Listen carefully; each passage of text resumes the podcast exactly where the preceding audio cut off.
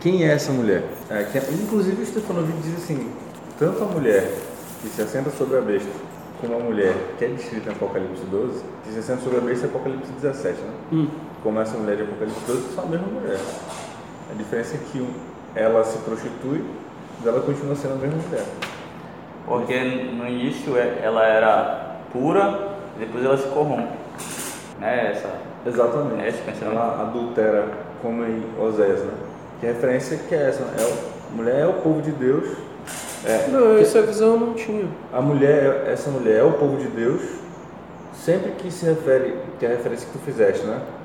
É, Pois é, mas eu acho que não, não, não, não cabe. É, sempre, é, é, sempre é o povo de Deus. De, de certa Sempre é maneira, Deus. de certa maneira, sempre mulher, né? Sempre é mulher e sempre é, é, é, é uma referência ao povo de Deus. A mulher que aparece lá em Apocalipse 17, ela re- referencia de novo Jezabel. Ela não é uma referência, é como se fossem duas mulheres separadas. Então, eu entendo que são duas mulheres diferentes, apesar de que elas podem ter tido uma origem próxima, mas elas são duas mulheres diferentes. Por quê? Porque no, no texto que a gente viu de Tiatira, a congregação de Deus estava sendo afetada pela presença de uma mulher iníqua, que era Jezabel. As características de Jezabel, depois você vai observar que elas aparecem na prostituta que se assenta sobre a besta. Por quê? Porque lembra, Jezabel, ela era mais do que simplesmente a rainha de Israel. Ela era uma sacerdotisa. Se ela era uma sacerdotisa, ela praticava prostituição ritual. Se ela era uma sacerdotisa, então ela tinha todas as características que aparecem para a mulher que se assenta sobre a besta, porque ela vai, ela, ela tem, ela tem uma veste como uma veste real, ela ela leva os outros a pecar, ela mata os profetas, isso é uma característica de Isabel, ela mata os profetas, ou seja, ela mata aqueles que têm o testemunho de Yeshua, porque o testemunho de Yeshua é o espírito da profecia, ou seja, todos aqueles que têm o espírito de Deus, o Espírito Santo. Em quem se manifesta o Espírito Santo? Se manifesta nos profetas, que é uma característica do povo dos últimos dias. O dom de profecia, a manifestação do Espírito, o derramamento do Espírito de Deus. né? E aí o que, que a Jezabel faz? Ela persegue todos aqueles que são do, do, do, do povo de Deus. Ela persegue todos, persegue todos aqueles em que há o Espírito de Deus. Então é é como se o Apocalipse ele revela uma figura e depois ele aplica a mesma figura novamente, dando mais explicações a respeito dela. A semelhança de como faz Daniel também, né? Ele mostra uma descrição e depois ele faz uma outra imagem para descrever a mesma coisa, explicando melhor. Também no Apocalipse você vê imagem de um falso profeta. E ao longo do texto, de novo, na carta às sete congregações, você encontra um falso profeta que é Bilã. E qual é o papel de Bilã? O papel de Bilã, ele faz a mesma obra que faz Jezabel. A descrição da obra de Jezabel é: ela faz com que o povo se prostitua e cometa idolatria. E quando você vai ler a descrição de Bilã, diz que Bilã foi aquele que fez com que o povo comesse sacrificados aos ídolos e praticasse a prostituição, ou seja, idolatria e prostituição. Bilã, o profeta Balaão. Balaão. Balaão, é. Então é a mesma. a- a- e aí depois você tem lá no texto que você tinha uma besta, o dragão e o falso profeta. Então é como se fossem referências aí do texto, referências para você entender, entender quem são essas figuras. Não que historicamente seja a mesma figura, até porque o Bilam, o Balaão que aparece no texto das, das, das sete congregações, ele nem existia. Aliás, o, o, o texto que aparece lá de, de, de da batalha de Armagedon, de Armagedon, o, o, o falso profeta que aparece lá, ele ainda não existia no tempo em que aparece Bilã de Gênesis das, das sete perdão, do Apocalipse das sete congregações. Então não é o mesmo. não é o mesmo, mas as ideias são as mesmas. O espírito é o mesmo. É que nem, por exemplo, você não tem o espírito de Eliarro, o espírito de Elias, e o espírito de Elias ele se manifesta numa pessoa que é chamada de Elias, não é Elias, mas ela é chamada de Elias, ela é chamada porque ela tem o espírito de Elias, ou seja, ela faz a mesma obra de Elias. E, e, quem é chamado de Elias? Ah, é chamado de Elias João Batista. É chamado de Elias também o povo do, do, do advento. Né? Então, a mesma coisa, se você tem um profeta verdadeiro, que é Eliarro, que é Elias, quem é o profeta falso? A figura é Bilã. E esse espírito de Bilã, ele também se manifesta em outros momentos da história. Ele teve lá no Êxodo, quando ele atacou o povo de Deus. Ele aparece de novo agora no início da história do povo de Deus e ele vai reaparecer novamente no último momento da história. Então, essas são as, as, as figuras que a gente tem aí. Né? Mas quem é a mulher? é, quem é a mulher? Tu, tu fizeste aquela referência da, da esposa de Jacó, tu fizeste também a referência de, de Eva, né? É, então, normalmente a, a, as interpretações cristãs apontam que a mulher é a igreja. É a igreja de fato? É só a igreja? Pois tem é, a gente tem que ter cuidado quando trata de, de, de dizer que a mulher é a igreja, porque é preciso ter bem, bem. A, a questão é a seguinte: no contexto adventista do sétimo dia, quando a gente trata de a mulher é a igreja, a gente aplica como sendo um conceito que existe desde o Éden. Então se entende que mulher é, o, é sinônimo de, é, quer dizer, que mulher representa igreja, que igreja significa povo de Deus. Aí tudo bem. Só que o problema é que fora do meio adventista, em outros contextos, você vai interpretar literalmente igreja como sendo a igreja cristã. E aí você tem alguns problemas com esse tipo de interpretação. Por quê? Porque a igreja cristã, ela não abarca a totalidade do povo de Deus.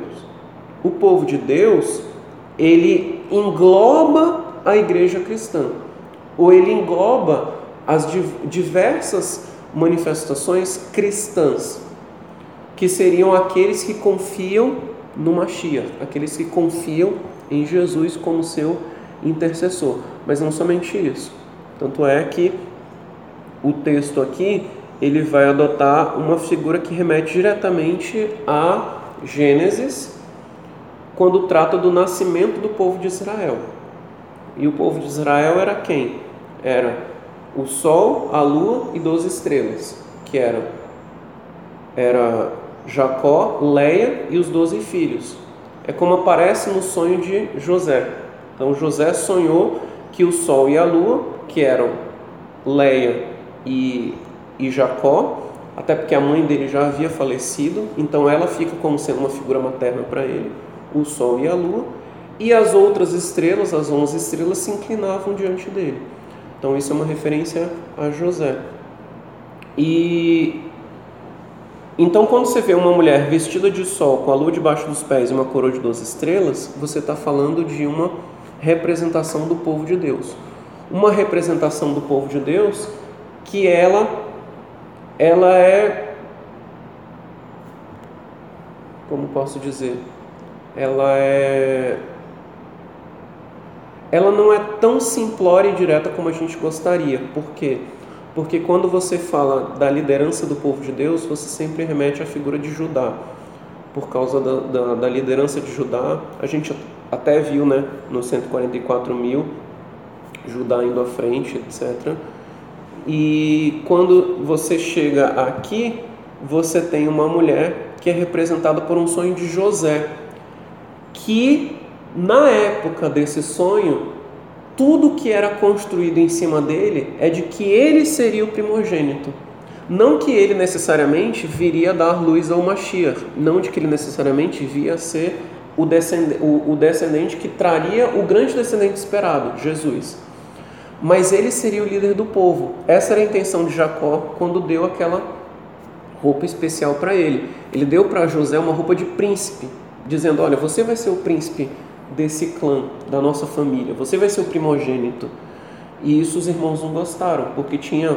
Todos os irmãos eram mais velhos que José, né? Todos praticamente. E, e eles não gostaram.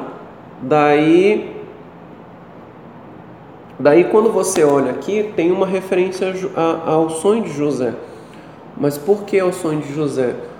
Provavelmente porque você tinha em mente algumas ideias aqui do texto. A primeira ideia é a ideia do Mashiach ben Yosef, do Messias filho de José.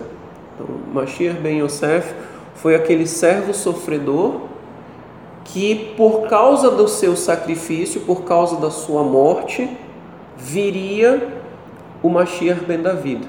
Na, na, na tradição judaica, como, foi interpretado, como foram interpretadas as, as diversas representações do Mashiach, algumas delas meio aparentemente contraditórias, que haveria dois, um Mashiach que ia sofrer e um Mashiach que iria ser vitorioso. O Mashiach que sofre, ele, ele morre numa batalha contra Edom, e porque ele morre nessa batalha, surge o Mashiach ben David para vingar a morte do Mashiach ben Yosef, e esse Mashiach então traz liberdade novamente ao povo, derrotando Edom, derrotando Esav. Então, é, é, é, é essa, essa imagem que aparece aqui no início, como sendo uma mulher caracterizada com o sonho de acordo com o sonho de José, ela nos traz isso somente. Ela nos traz primeiro essa ideia de um Mashiach ben Yosef. Ela também traz a ideia da descendência de Yosef. Né? Quem era a descendência de Yosef? A descendência de Yosef, segundo o, a visão que teve Ezequiel lá em Ezequiel capítulo 47, logo depois daquela, daquela visão dos vales ossos secos, é que por meio de Yosef, por meio de José, é, ou seja, Efraim e todas as outras tribos que se aliaram a ele, você teria a integração dos goi, dos gentios. Os gentios iam passar a fazer parte do povo de Israel por meio de José. Como que os gentios iriam se integrar às doze tribos? Ia, ia se criar as doze tribos mais os gentios? Não. Eles iriam compor uma das, das outras tribos principalmente as dez que haviam ido para o norte. Até porque isso aparece lá no, no texto, né? O, o que aconteceu com as dez tribos foi que elas foram destruídas e assimiladas. Agora tem um outro negócio que me chama a atenção nesse texto aqui. É que aparece uma mulher vestida para casar e grávida. grávida. Lembra de Maria. Lembra de Maria. Não é à toa que os católicos tentam interpretar que essa mulher era Maria. E é muito complicado isso no texto. Em qualquer cultura é uma circunstância muito, muito complicada. Mas é, é, muito, é muito complicado em qualquer cultura você tá nessas circunstâncias. É, nessa circunstância é uma mulher que está pronta para casar e está grávida. A Mas mulher a- vestida a- de sol. Aonde que eu tô pronto pra casar? A roupa Ela tá vestida dela, de sol. Ela tá uma vestida de sol, com, com a lua debaixo dos pés, uma coroa de 12 estrelas. Isso aí é veste para casamento. Pra mim não, não parece. Isso é uma descrição apenas para lembrar da Ah. de quem é o povo. É uma mulher vestida para casar. Tanto que o noivo chega depois. No fim de Apocalipse, você tem um noivo chegando pro casamento. Tudo bem, e ela tá? casa. Aham. Tá E ela faz casa. sentido que é. Só que o Porque, problema. porque aonde tu chega nisso, tu vai chegar na interpretação católica. Não, não, não Que chega é na interpretação católica. Não chega na interpretação católica. Você chega a um outro tipo de conclusão. Qual é o tipo de conclusão? É que existe uma simbologia da mulher que gera um filho que não é do marido. Uhum. Quando que ela aparece pela primeira vez? Mulher que gera um filho que não é do marido. É, Maria. Tu tava falando. Sara. Sara era estéril. Ela não podia gerar um filho que fosse de Abraão. Ah, E aí, como é que é a descrição que você tem lá em, em, em Gênesis de como nasceu Isaac? Isaac nasce assim, ó. Olha como nasce Isaac. Não é coabitou Abraão com sua esposa, etc. Ah, sim, a descrição é. O Senhor visitou a Sara como tinha dito, e fez o Senhor a Sara como tinha falado, e concebeu Sara.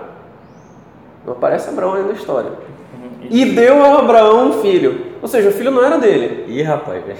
Não, o filho era dele, a gente sabe, por, todo, por outras questões que não estão no texto, nesse Ah, texto literalmente, que o filho era dele.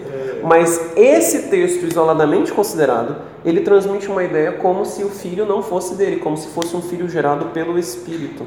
Entendi. E não somente é, é, é, Isaac. Você tem outras crianças problemáticas no, no, no texto bíblico que elas vêm de mulheres que a princípio não poderiam ter filho. Aham. E, e, o, e Deus dá um jeito para que essas mulheres engravidem e tenham filhos. E, a descen- e, e, e a, a- de- os descendentes dessas mulheres aí, que não podiam ter filhos, todos eles são figuras que, de certa maneira, representam aquele cumprimento de Gênesis 3,15. Ou seja, um, um filho gerado de maneira especial, uma semente da mulher. E, de novo, o homem não está nessa história aí, é a mulher. Então a mulher grávida ela é símbolo na Bíblia das, de esperanças messiânicas. ela, ela, ela traz essa ideia de uma geração de Deus para a solução do pecado, que é a esperança messiânica, exatamente. Então, por isso que no Apocalipse 12 aparece uma mulher pronta para casar e ela está grávida. Mas se ela está grávida, ainda não casou, então o filho não é do marido. De quem é esse filho? Esse filho é um cumprimento messiânico. Entendeu? A mulher está pronta para casar, mas está grávida. Né? Mas Você tu tem um- falaste, tem, existe, falou, existiam vários messias dessa forma. O É a Sansão, é a a, a mulher, a mulher de Manoel não podia ter um filho.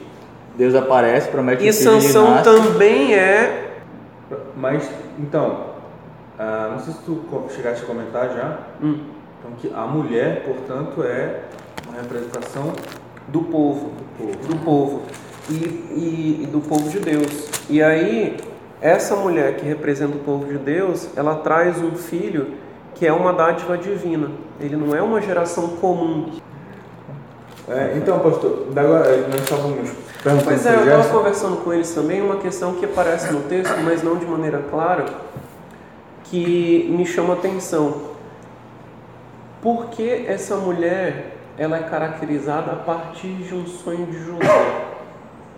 Parece assim que e, isso é engraçado, né? Teve num outro texto, foi do, do, do Apocalipse também, é uma, uma, é uma visão um pouco João vai abrir o livro, ele diz assim: quem vai abrir? Ah, é o leão da tribo de Judá. Aí aparece um cordeiro, um cara de morto, que vai abrir o, o, o selo, né? Então é uma, é uma. Você tem uma expectativa, o leão. Aí aparece um cordeirozinho, que é o animal mais manso que tem. Esse é o leão da tribo de Judá, ou seja, não é um leão. E ele é apresentado como sendo da tribo de Judá. E agora você tem uma imagem que parece te, que está tratando para ti a respeito do Mashiach Ben Yosef. Porque é uma mulher grávida, caracterizada de acordo com o sonho de José, e ela tem um filho. Só que ele quebra a tua expectativa, porque esse filho não é o Mashiach Ben Yosef. Porque a imagem que aparece nesse texto aqui, em nenhum momento é a imagem do sofredor. Não, aonde tu diz? Nesse texto, Ah, tá. No, em, que, Apocalipse não é 12. Apocalipse 12, Sim, aparece. ela já aparece como sendo o que traz com cetro de ferro para reger as nações. Sim, tá, que é o que inclusive me faz lembrar o, o- a, a bênção de Jacó, né? Que ele, o, Não. o, o Shiló. O cedro não se O apartará. cetro entre É, as não pernas de, é, de não- não- Judá. é, aí o que acontece? Pois é, então Porque, ele, claro, é você, espera, ele- você espera que seja um Mashiach Ben Yosef, mas na verdade é um Mashiach Ben David já. Por quê? Porque uma vez que ele vence a morte, ele já se torna vencedor absoluto. Então não há essa, essa grande expectativa de que só um dia Yeshua vai ser de fato Mashiach Ben David. Não, desde o momento em que ele morre e ressuscita, ele já é Mashiach Ben David. ele já tem todas as características de, de vencedor de Mashiach dentro da vida. Tá, mas e aí, eu entendi. O que, que ele está falando? Então? O que, que isso tem a ver com o sonho? Não, é isso que é, é, que é, é contraditório, porque você tem uma representação de uma mulher Ah, tá, tá. Entendi. numa visão de José. Entendi, entendi. Então você espera que seja um Mashiach dentro da vida. É. E ele é perseguido para ser morto. Uhum. É, tá aí uma coisa que eu, que eu também não entendi, assim, é, é, na minha, na minha, sim, essa é a minha visão, né, moderna, né? mas assim, parece assim, ah, o sonho de, Jus- de José não é algo tão assim, sensacional, significativo na Bíblia, que se repete em outras vezes, É. para assim, para ter o destaque da mulher, claro que, que ajuda a fazer lembrar a ideia da, do povo, né? Israel. O sol, a lua, as estrelas representando o sonho que representava todo o povo de Israel, né? Os filhos de Israel, que deu origem a, a Israel. Mas assim, não é uma coisa assim que, que a gente É, vê com é- constância na Bíblia que é um lembrete, nos faz lembrar, né? É, mas ele é um sonho importante por quê? Porque ele também trata daquele que, sendo filho, iria salvar todo o povo. Sim. É, tá certo. Porque tinha uma estrela. Não, ele era uma estrela, né? É. Sim, as- ele era, ele, uma ele- estrela ele- que o sonho dele era o sol, a lua e 11 estrelas. 11 estrelas que se se curvavam para ele, a né? estrela. Então ele sendo filho, ele salva os irmãos. Hum, né? é, tá. É, E isso é, im- é importante no texto. Além do, além do mais, é, você tem uma outra ideia que também repete aqui no texto, é que ele salva os irmãos provendo comida. Sim. José. Aham, E a mulher aqui, ela vai para o deserto e ela é alimentada. aham. Sim. Verdade. Né? Verdade. Bah, não tinha feito essa conexão boa, hein? E, e Porque, porque o pessoal desceu pro deserto para se alimentar, porque o Egito é Mitzrayim, né? sim, Deserto. é o deserto. Não, não, não tinha pensado nisso. Então ele, ele é- é- são as mesmas ideias, é por isso que se repete aqui. Além disso, ela vai para o deserto onde ela vai ser alimentada por Deus. E o período que ela passa lá são três anos e meio. Isso é uma referência a Eliarro. Passou um período de três anos e Sim. meio em que ele foi perseguido por Jezabel. Uhum. A, a, a, Que é o período da seca. E nesse período ele foi alimentado, no início pelo menos, né? não durante todo o período, depois ele vai se abrigar na casa de uma pessoa. Mas no início ele foi alimentado por Deus por meio de, de corvos que levavam pão e carne para ele todos os dias. Né? Aí depois de um tempo ele vai e se abriga na casa de uma senhora, né? que é um filho e tal, etc. Mas é, Mas é que bom que tu falou. mas é uma ideia que, que essa mulher ela traz uma identidade com Eliarro. Essa mulher, nesse, nesse contexto, ela também é o Elias. Uhum. Existe uma Agora, identidade. mas das é, que bom que tu falou isso, porque ontem eu estava inclusive procurando aonde mesmo, eu sei que tem, mas não lembro aonde, agora o Gerson é, reavivou aí. Que é, eu estava lembrando, aonde é que tem alguma coisa que marca três anos e meio na Bíblia, ou que marca 1260 dias, né? além de Daniel, obviamente que Daniel é o mais fácil de achar. Aí você vai mas lá. aí eu fiquei assim, onde é que é mesmo que tem? Tem um outro lugar. Eu não consegui achar. Jacó, Jacó capítulo 5, ou é, é, Tiago, né, capítulo 5, verso, não. verso 17. Não, mas é que porque que está resumido já. Ah, tá. E, eu- e- e é interessante, eu li a história, rapaz, e é muito interessante. A história de, de, de, de, de Elias, é é pena que não dá tempo de comentar, mas a história de Elias, em paralelo com essa história aqui, é uma leitura muito interessante. O que, que acontece? Porque em Elias também você tem um remanescente, Uhum. que foram aqueles que foram salvos por um cara que era até aliado do rei. Tanto que quando Elias pede para o cara avisar o rei lá, o cara diz assim: Olha, como era o nome dele? Obadias, eu acho. O quê? O nome do servo do rei. Ah, tá, não lembro. Obadias. Obadias, né? cara, E aí ele, ele diz assim: Olha, não, não pede para eu falar dessa maneira com, com o, o rei Acabe, porque eu não quero ser morto. E olha, apesar de você achar que eu sou só mais um aqui da corte, mas eu sou uma pessoa que estou do teu lado.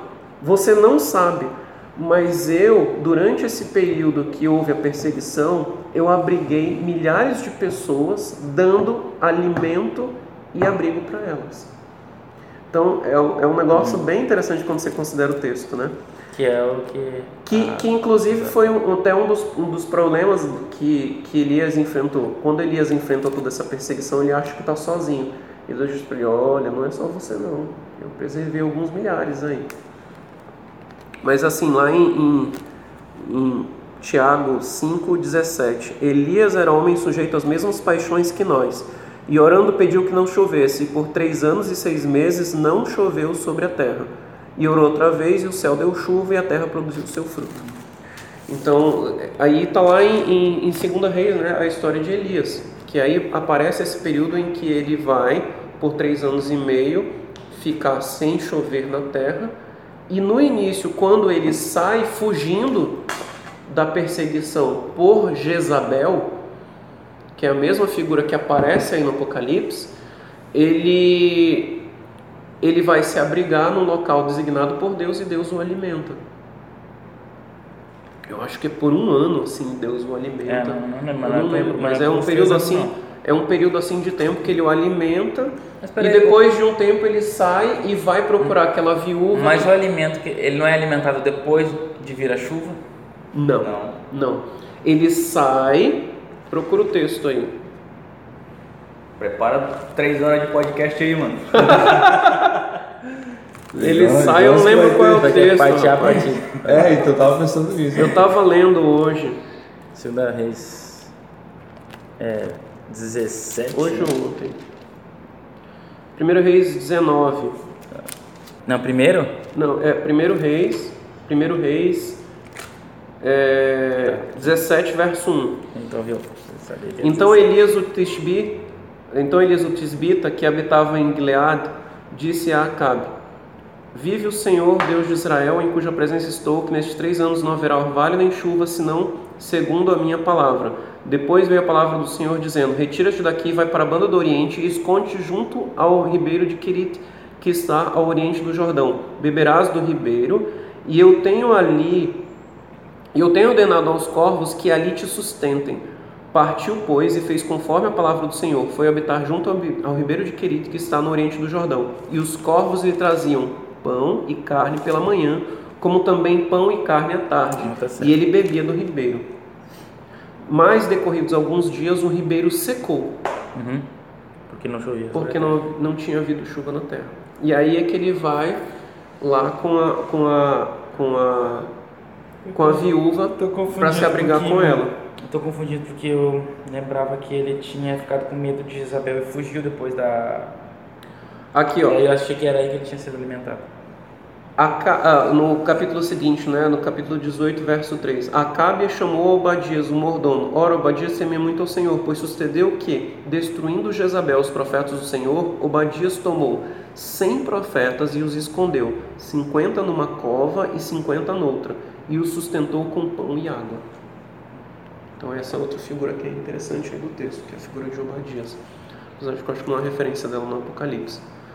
Mas- Que, que relação existe aos três anos e meio de, do desse ministério de Elias, fazendo fechar os céus, com o ministério de Jesus?